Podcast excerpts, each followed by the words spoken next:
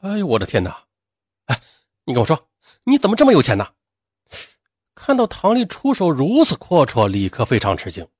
所以我说嘛，你有我这样既有貌又有才的女友，是你前世修来的福啊！哎，你别，我问你，你的钱都是从哪来的？你一个女孩子为什么这么有钱？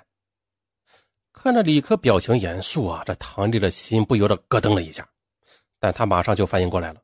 他装出想也没想的样子，告诉李哥：“啊，他的爷爷啊，在比利时很有钱，因为爷爷喜欢他，所以经常给他汇钱。”唐丽他的确有亲戚在比利时，但是这位亲戚既不是他的爷爷，也从来没有给他家任何的经济辅助，啊，更没有给他汇寄过巨额的外汇。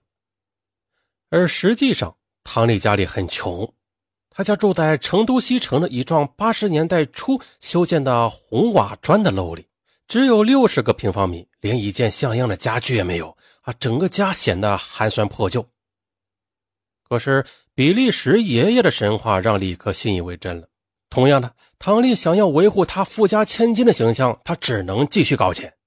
二零零四年八月三十一日，他又采用跳号充证手法，从储蓄冷艳的人民币定期存单中支取十三点二万元。二零零四年九月二十七日，他又采用跳号充证手法，从储户赵兰定期存单中支取一万七千美元。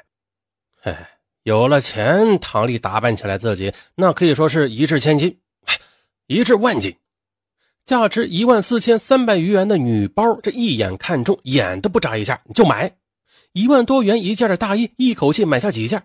还有一件将近两万元的巴布瑞品牌的蓝灰格子大衣，甚至在案发时连标签都没有拆下来。再就是什么什么表，各种表，各种手提电脑，居然都是成双成对的买。哎呀呀呀呀！这唐丽的爷爷是比利时富翁，经常汇钱啊，人家过的那叫富家千金的生活。唐丽的同事有的羡慕，有的妒忌，这让唐丽的虚荣心呐得到了极大的满足。当然，也有人讽刺他：“什么富家千金呐？啊，连一个车也买不起，上下班还得打的。哼，这没车的人还能叫有钱人吗？”嘿，听了类似的话，唐丽鄙夷的笑了笑：“你说我没车，行，那我就买车给你瞧。”于是啊，他很快的买了两辆轿车，一辆奥迪 A 四，一辆雪佛兰。这一下终于扬眉吐气了，让先前冷言冷语、鸡蛋里挑骨头的人再也不敢言语了。可是这时有个叫尚文的同事啊，他他不加实际的插了一嘴：“哼，没有私人飞机的人，那叫有钱人吗？”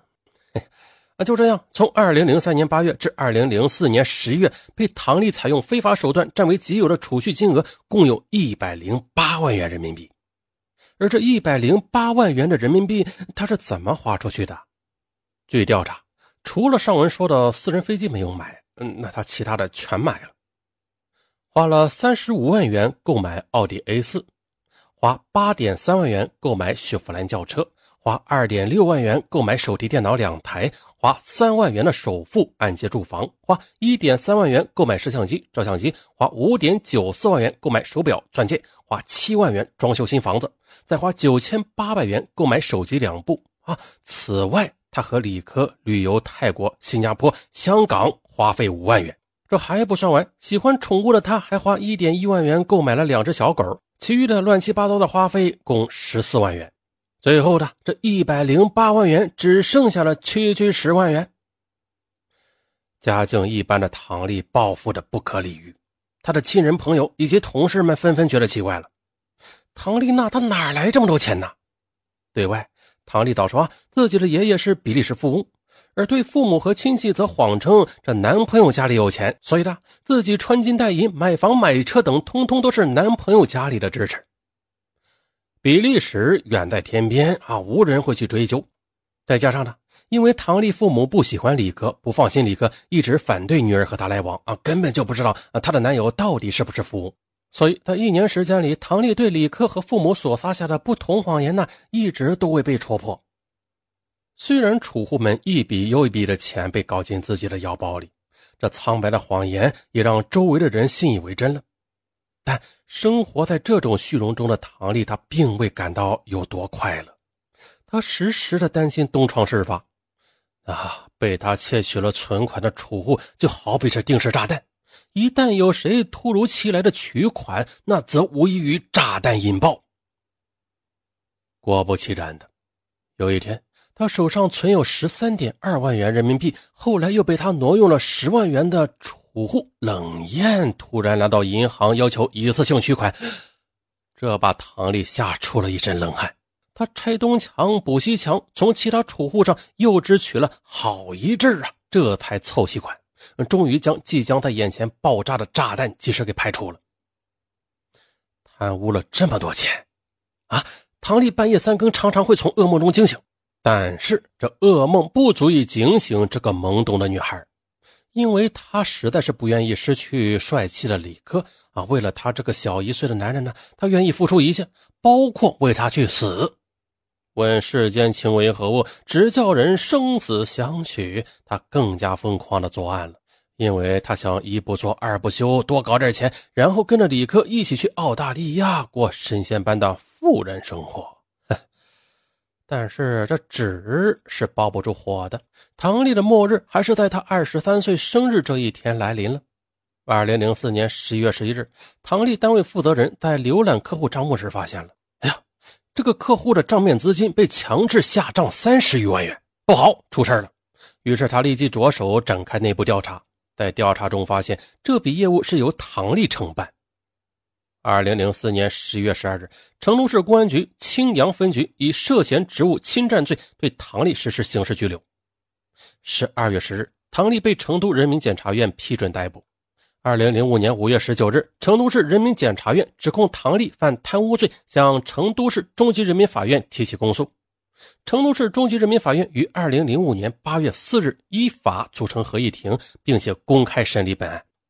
在法庭上。成都市人民检察院指控，二零零三年八月至二零零四年十月期间，唐丽利用担任某银行成都蜀都大道支行营业部的储蓄员的职务之便，在办理客户定期转存业务时，采用种种手段，共窃取银行资金一百零八万八千一百七十八点二六元，已经构成贪污罪。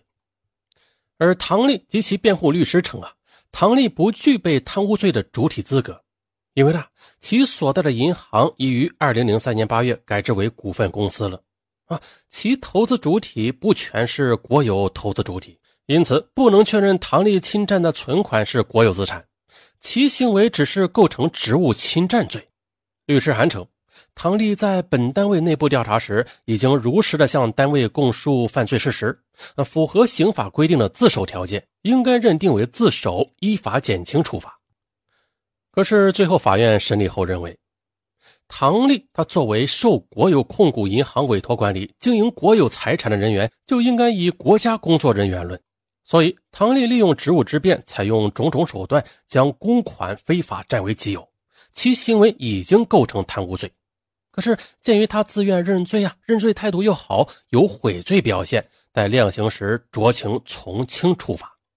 最后的。法院依照《中华人民共和国刑法》第三百八十二条、第三百八十三条、第六十四条、第六十七条，最终作出如下判决：唐丽犯贪污罪，判处有期徒刑十三年。对唐丽尚未退回的赃款继续予以追缴，并且退还被害单位。在狱中，那段曾经让唐丽痴迷的近乎发狂的感情，而如今呢，却让他感到迷茫与困惑。特别是啊，当他听说他被刑拘的九个月时间里，李科只到他家去看过他父母一次，而且只是站一下就走，而平时的连电话都没有一个，他更是感到痛心不已。再说这边，唐丽在贪污储蓄存款时所用的方法主要有三种，而且每种方法都十分简单。可是他为什么这么简单的作案方法，却能被他频频的使用成功？作案且逍遥一年之后啊，才被发现呀。好了，那因为感情问题导致职务犯罪的先例其实不在少数，太多了。像唐丽这样，她本来就应该有大好前程的女孩呢，却因为盲目的感情冲动和错误的爱情价值观，带来了十几年的牢狱生涯。啊，这实在是应该引起我们年轻人的深思和反省。